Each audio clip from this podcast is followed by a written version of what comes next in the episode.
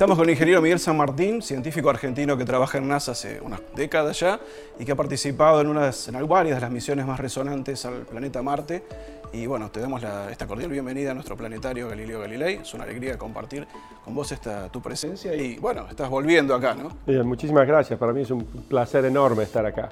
Miguel, te quería preguntar para empezar, ¿cómo fue ese viaje personal y profesional que vos tuviste desde tu desde tu Río Negro natal a NASA. ¿Cómo fue ese, largo tránsito? Siempre digo, empezó en el colegio, digamos. Este, para mí, digamos, el, aprender era fundamental, digamos. Este, yo era buen estudiante, quería saber, quería entender, más que nada, ¿no?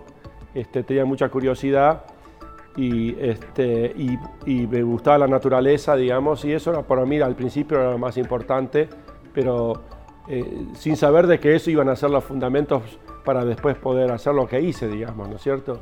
¿Recordás vos algún momento en que te picó ese bichito por la, cuestión de la astronáutica, de la exploración? ¿Cuándo fue el primer momento que dijiste esto me interesa particularmente? Yo nací con un, digamos, con un eh, eh, espíritu de ingeniero, digamos. Yo desarmaba todo, me gustaba, digamos, este, la electrónica, eh, los juguetes, los, juegos de, física. Mi, padre me, me, alimentaba todo eso, ¿no?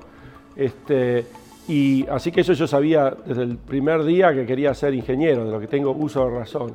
No sabían qué, ¿no es cierto? Al principio la electrónica, por la radio, digamos, el televisor, eso me, sorprendía, no entendía cómo funcionaba y me, frustraba mucho también no poder entenderlo.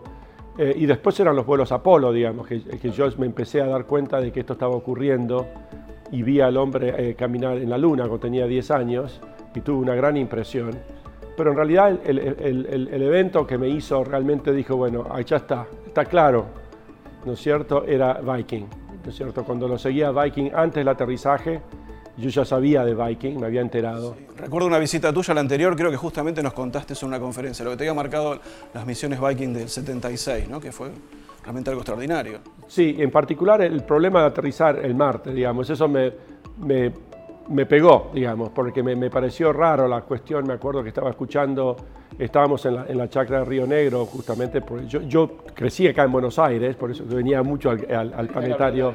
Este, pero íbamos a las vacaciones de invierno y de verano a la chacra, y bueno, y me, agarró el aterrizaje del Viking en, Río Negro, en la chacra. Recordemos, fue el primer amartizaje exitoso en el aire espacial, ¿no? en el año 76. En el año 76. Y yo lo seguía por, por la BBC de Londres, que transmitían en, en, onda corta.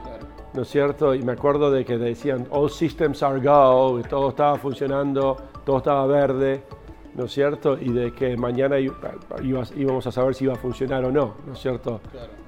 Y, eso me, trajo, y al otro día cuando fui vi que funcionó, me, pareció increíble, no, no, no se podía creer.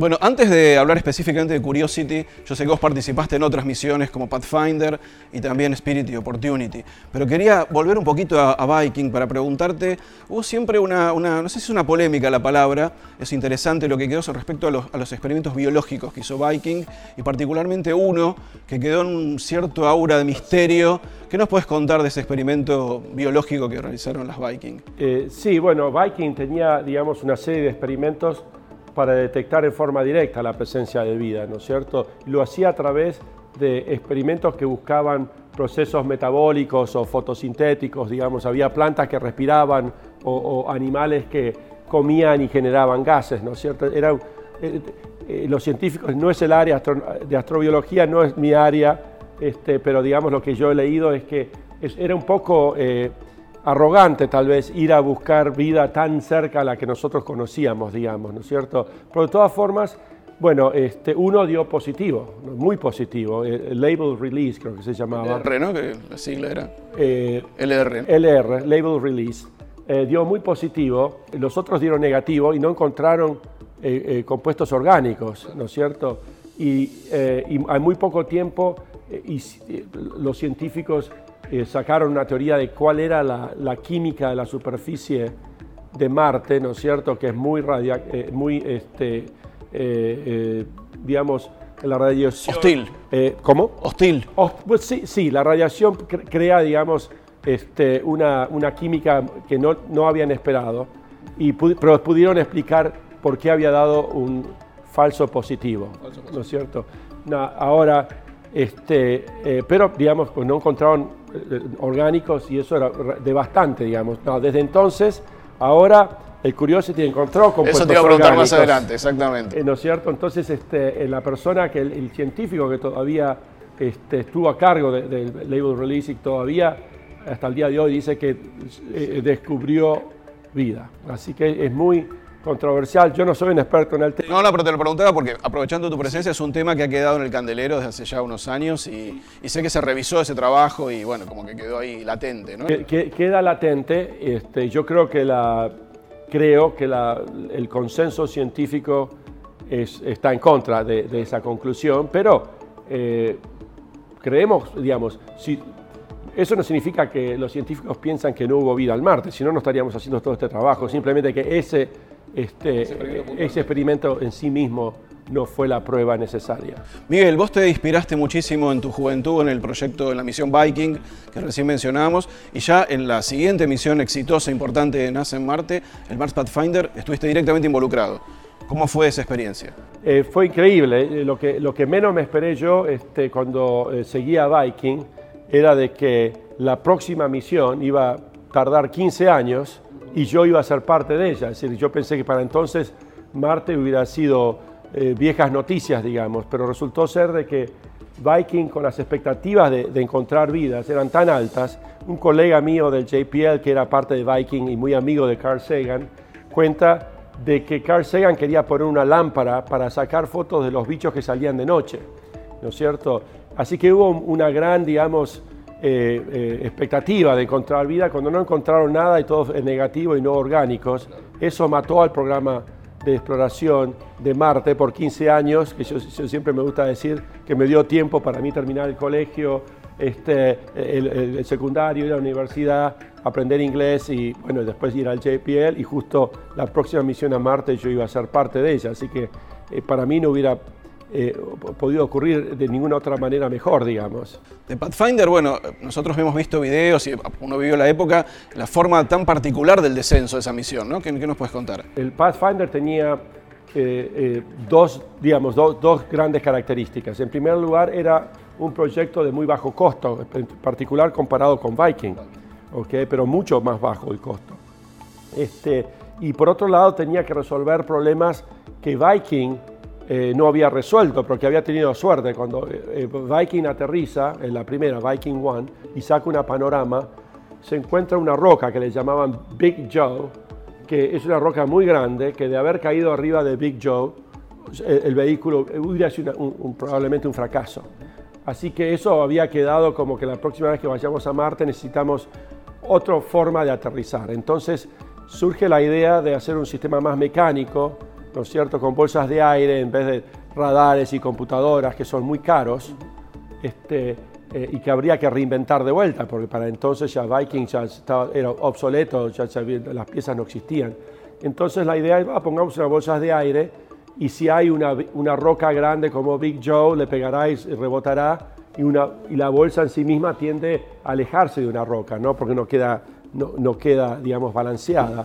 Entonces, este, las bolsas de aire solucionaban ambos problemas, el costo y, digamos, y el terreno accidentado. Que aclaremos que Pathfinder no fue una nave específicamente de búsqueda de biología, ¿no? E, exactamente. Entonces, lo que ocurre es que cuando se reanuda la investigación de vida en Marte, los científicos un poco que habían aprendido la, lección de Viking, ¿no es cierto?, de no ir eh, con muchas expectativas o tratar, viste, de la, primera investigación que te dé vida, empiezan a hacer una investigación sistemática de la, astrobiología de Marte. Entonces eh, empiezan a decir, bueno, si hubo vida tiene que haber, tiene que haber habido agua, agua con un pH neutral, digamos, que, sea, eh, eh, digamos, favorable para, la vida. Entonces las primeras misiones a Marte este, van bajo el lema Follow the Water, sigan el agua, ¿no es cierto? Cosa de que eh, empezar a construir una base científica para determinar últimamente si ah, eh, Marte tuvo las condiciones para que surja la vida. Es eso es una investigación que culminó con Curiosity, ¿no es cierto? Y Curiosity eh, no solamente detectó agua en el lugar, sino también un agua muy favorable para la vida, digamos, en el pasado, no agua directa, pero evidencia de agua, pero también encontró orgánicos, encontró todos otros ingredientes para la vida. Así que eh, ahora se puede decir que la primera etapa es decir, sí, Marte fue hospitable para la vida, ahora hay que ver en la nueva etapa si realmente la vida surgió. Curiosity de alguna manera tuvo unos dos pequeños este, antecesores que fueron Spirit y Opportunity, donde vos también trabajaste. Así es. Que creo que Opportunity, de hecho, hasta hace muy poquitos meses, después de incluso haber cumplido una suerte de maratón marciana y 14 o 15 años ¿no? increíbles de, funcionamiento, ahora creo que ha sido víctima de una tormenta de polvo. Sí. Te quería preguntar un poco sobre Spirit Opportunity y después si sabes algo del paradero del Opportunity, justamente. Bueno, sí, la primera pregunta. Eh, en realidad nos gusta decir que Spirit y Opportunity es Pathfinder hecha bien. Claro, con ruedas. Exacto, bueno, el, Pathfinder tenía el Sojourner, que fue un vehículo que se le agregó este, no del comienzo, incluso hubo cierta oposición por el proyecto porque teníamos bastante, eh, eh, digamos, desafíos eh, aterrizando con un, con un, presupuesto bajísimo y encima nos agregaban otro desafío más que era integrar ese vehículo robótico, a pesar de que era independiente. Muy pequeñito además. Era muy pequeñito pero digamos, eh, lo que hizo el Sojourner es demostrar que el concepto, un vehículo móvil, ¿no es cierto? Porque otra de las lecciones del Viking era muy, a muy poco tiempo los científicos se empiezan a frustrar porque ven una roca, ¿no es cierto?, allá en, la distancia y el, y el bracito de, no, llegaba. Entonces, eh, la movilidad, ¿no es cierto?, que les llamamos mobility, eh, ya se empezó a hablar de aquel entonces. Y el Sojourner prueba eso. ¿No es cierto? Y con el Spirit Opportunity ahora se hace eso bien. Entonces dijeron, en vez de poner una, una estación este, eh, fija y un vehículo robótico, pongamos chiquito, pongamos, las ruedas a la estación este, estática y hacemos un rover como la gente. Que aparte duraron muchísimo, ¿no? Porque creo que la expectativa de vida era... Cumplieron con todos sus objetivos. Y Pathfinder, eh, nuevamente, era una, una, eh, misión en primer lugar, de ingeniería, porque queríamos inventar un nuevo sistema de aterrizaje económico para utilizarlo múltiples veces, que ocurrió. Eh, por eso inventamos, la, no, sabíamos exactamente cómo iba a ocurrir esto, pero terminó siendo de que sí, la infraestructura que después utilizamos para Spirit Opportunity se inventó con el Pathfinder. ¿Me entendés? Fue una pista de ensayo de alguna manera. en una forma fue una pista de ensayo. Y otro eh, eh, concepto que a mí me gusta contar este, que eh, tengo una charla sobre ese tema, es que como eh, después cuando viene Curiosity y tenemos que inventar un nuevo sistema de aterrizaje con el Skycrane, que parece un helicóptero, eh, parece una, una, idea muy alocada, ¿no es cierto? No, casi ridícula, ¿no es cierto? Y a nosotros nos hubiera parecido lo mismo si no fuera por, por todo este viaje intelectual que hicimos con las bolsas de aire, ¿no es cierto? Fue, y siempre el mismo equipo trabajando juntos y relacionándonos no solamente profesionalmente, pero también, eh, eh, digamos, este, estableciendo relaciones eh, de amigos, ¿no es cierto?, que nos permitía intercambiar ideas mucho mejor. Y así que no hubiéramos podido inventar el Skycrane sin haber pasado por estos sistemas de, de las bolsas de aire, lo cual te indica de que para el desarrollo, para las invenciones, una de las cosas que tenés que hacer es hacer mucho de lo mismo, digamos. O no te quedes sentado. Una continuidad. Una continuidad de propósito, ¿no es cierto? Y eso, por suerte, teníamos un, en la NASA estableció un programa de investigación de Marte que, tenía esa continuidad, que otros planetas por ahí no tienen. Estos seis años de, Curiosity, ¿no? esta marcha dentro de ese cráter espectacular con esa montaña, el Mount Sharp, que bueno, creo que fue elegido intencionalmente ese sector, ¿no? Que, Exactamente. Un, un, objetivo científico muy, muy interesante, ¿no? Así es. Eh, creo haber leído que se trató quizás de un lago primitivo, con una montaña sedimentaria.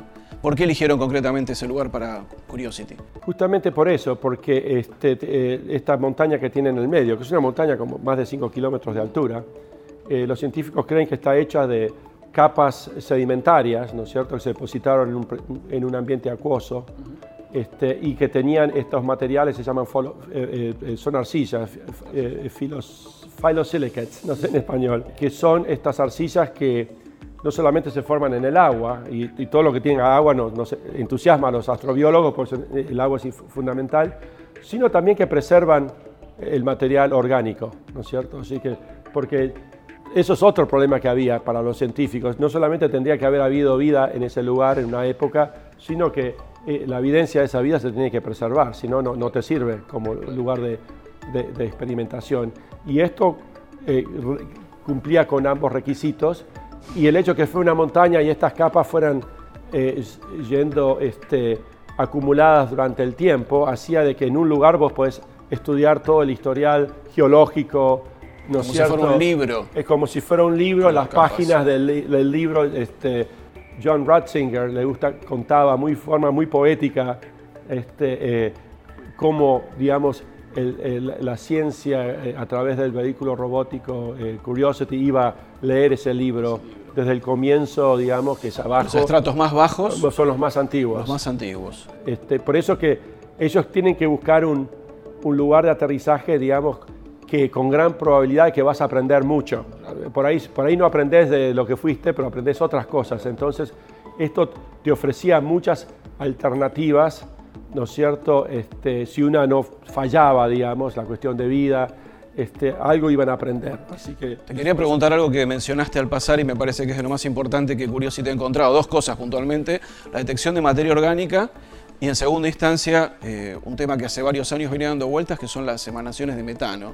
Así es. ¿Qué, ¿Cómo juega todo eso en conjunto? ¿Cómo lo ves a tu Y bueno, ya habían detectado, los europeos habían detectado metanos desde la órbita este, con Mars Express. Eh, este, y bueno, eh, el, Curiosity este, detectó una emisión, creo que fue periódica. obviamente, una de las fuentes puede ser biológica, pero también como todo hay otras explicaciones que no son biológicas. Y bueno, eh, esa investigación todavía está, digamos, tratando de resolver. Se va a requerir eh, más, más investigaciones tal vez nuevas misiones para, eh, para poder determinar el origen de ese metano. Justamente, estaba pensando en que seguramente Curiosity tiene un sucesor, ¿Se está pensando ya, creo que para 2020? sí, absolutamente, están en el medio en este momento. Es, un vehículo robótico, este, digamos, de, la misma embargadura del Curiosity, el mismo sistema de aterrizaje, pero con grandes eh, eh, mejoras, ¿no es cierto?, en el sistema de aterrizaje. Eh, y el vehículo robótico va a llevar instrumentos como el Curiosity, pero más avanzados, que va a permitir no solamente ver que los minerales este, eh, eh, eh, digamos, y la geología del lugar. Y nuevamente, yo no soy un experto en el tema, yo soy un ingeniero que ayuda a aterrizar los vehículos, este, pero tengo entendido de que los instrumentos del, del 2020 va a permitir analizar la mineralogía del lugar sin destruirla, porque cuando uno toma un, hace una, una muestra con un taladro, como hace el, el Curiosity, se pierde, digamos, cómo estaban esos materiales distribuidos y resulta ser que la vida tiene una forma muy particular en, depositar esos materiales. Así que si uno lo estudia cuando todavía están ahí, uno puede tener más eh, indicaciones si fue de origen eh, biológico o no. Y después la otra cosa muy importante que va a ser, dos cosas más que curioso, eh, que 2020 va a hacer, va este, a poner muestras en, en contenedores que los va a depositar en el suelo para que otra misión los busque y los trae de vuelta a la, Tierra, porque resulta ser que es más fácil traer eh, un pedazo de Marte a la Tierra para analizarlos con todos los instrumentos habidos y por haber acá en Tierra que llevar esos instrumentos a Marte.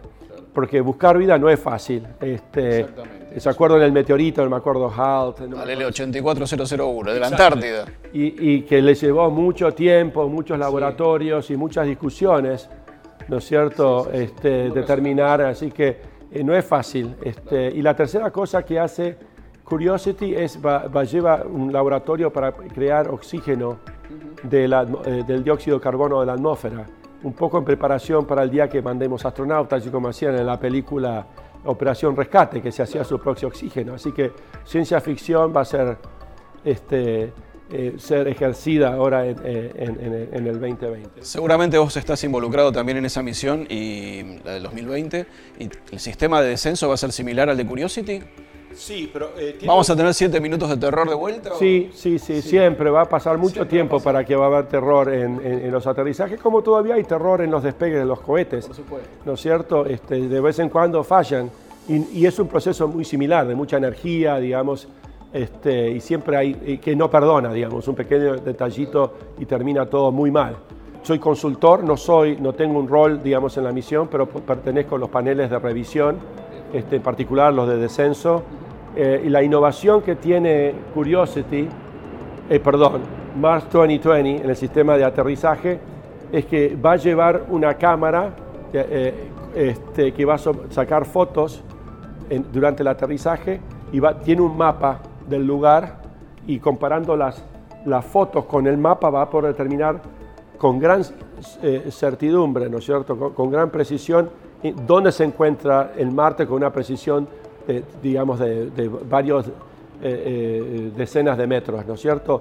Y una vez que sabe dónde está, tiene otro mapa eh, que le indica cuáles son los lugares seguros para aterrizar. Entonces puede elegir el lugar más cerca. Lo que eso le permite a la misión es elegir lugares de aterrizaje que en vez de ser totalmente seguros, todo, verde, ¿no es cierto?, como era el, Curiosity, pueda tener eh, eh, digamos, lugares accidentados con zonas verdes eh, seguras y por lo general esos lugares accidentados es donde se encuentra la ciencia más interesante. Entonces, en vez de Curiosity, tienen que aterrizar e irse fuera de la elipse de aterrizaje, aunque encontraron muchas cosas interesantes adentro, pero no se esperaba eso. Ahora acá pueden con gran certidumbre aterrizar y saber que a muy pocos metros va, eh, va a estar ahí, los secretos de Marte van a estar ahí pendientes para, para ser encontrados. Me queda una sola pregunta, que es la que mucha gente se hace eh, a la luz de tu experiencia, a la luz del panorama que vos tenés trabajando en NASA hace tanto tiempo, desarrollando y participando de estas misiones que realmente son, han sido extraordinarias. ¿no? ¿Cuándo estimás el desembarco humano en Marte? ¿Cuánto nos falta para pisar Marte? Es, es la eterna pregunta. Este, la verdad que no sé, digamos, está, porque hay, hay una nueva variable que, que son las compañías como SpaceX y, los, y los, las personas como Elon Musk, que, que, son más impacientes que nosotros en, en, digamos, en la NASA y en, las, las, agencias espaciales digamos, eh, gubernamentales, como en todo el mundo. Este, así que está esa, eh, digamos, está esa eh, variable que no, no, no, es muy difícil poder medir. Elon Musk quiere mandar 100 astronautas en el próximo este, eh, eh, década. Nosotros en la NASA este, nos costaría mucho mandar una persona, digamos, repetir lo que se hizo en la Luna es mucho más difícil solo con Marte, digamos. Así que hay que resolver problemas biológicos, este, eh, digamos, cómo mantener al, al, ser humano en el viaje protegiéndose de la radiación y al mismo tiempo también protegiéndose, eh, manteniendo las capacidades, eh, porque el cuerpo humano inmediatamente se empieza a debilitar, digamos, los músculos, los huesos, así que si llega a Marte uno no puede, eh, es un inútil, digamos, ¿no es cierto? La estación espacial ha sido una fuente de, de estudio, así que hay muchos problemas por resolver que a mí me cuesta pensar en el pronóstico de Elon Musk. Por otro lado, Elon Musk nos ha sorprendido muchísimo, ¿no es cierto?, con cosas que pensábamos que no se podían hacer. Así que espero que él tenga razón y nosotros no. Que nos falte tanto. Porque si, si, si, no, podría ser arriba de los años 40 para, para, para ver botas en la superficie. Hacer un vuelo suborbital, digamos tipo Apolo 8, digamos hacer un figure eight, ¿no? Con una, volverlo, volverlo así. Apolo 8 se puso en órbita, pero hacer un vuelo, digamos, que no baje, eso probablemente en los años 30 lo puede hacer la NASA. Bueno, Miguel, infinitamente agradecidos en mi nombre y de todo el planetario Buenos Aires, Galileo Galilei, por tenerte acá, por habernos contado tantas cosas. Te exprimimos, como decimos nosotros, y la verdad que, bueno, este, de vuelta, muchas gracias y ojalá que vuelvas pronto. Bueno, muchas gracias, un placer, la verdad, un verdadero placer. Muchas gracias.